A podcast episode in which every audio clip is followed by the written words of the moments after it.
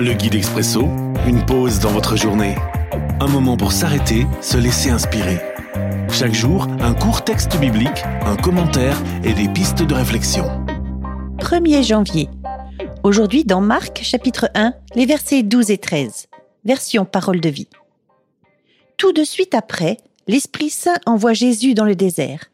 Pendant quarante jours, il reste dans le désert et il est tenté par Satan. Jésus est avec les bêtes sauvages et les anges le servent. Désert. Une réflexion de Bertrand Matisse. Ces quelques mots présentent si bien ces périodes de vie sombres par lesquelles on passe tous.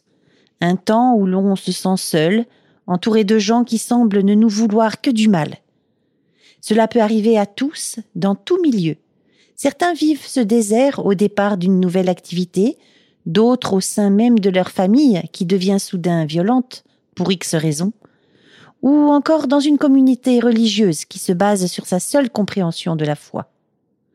On est alors tenté de tout abandonner, les autres, nos valeurs, la vie.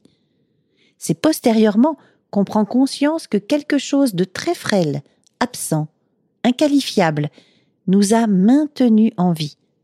Le miracle de la vie qui survit, malgré tout. Réflexion.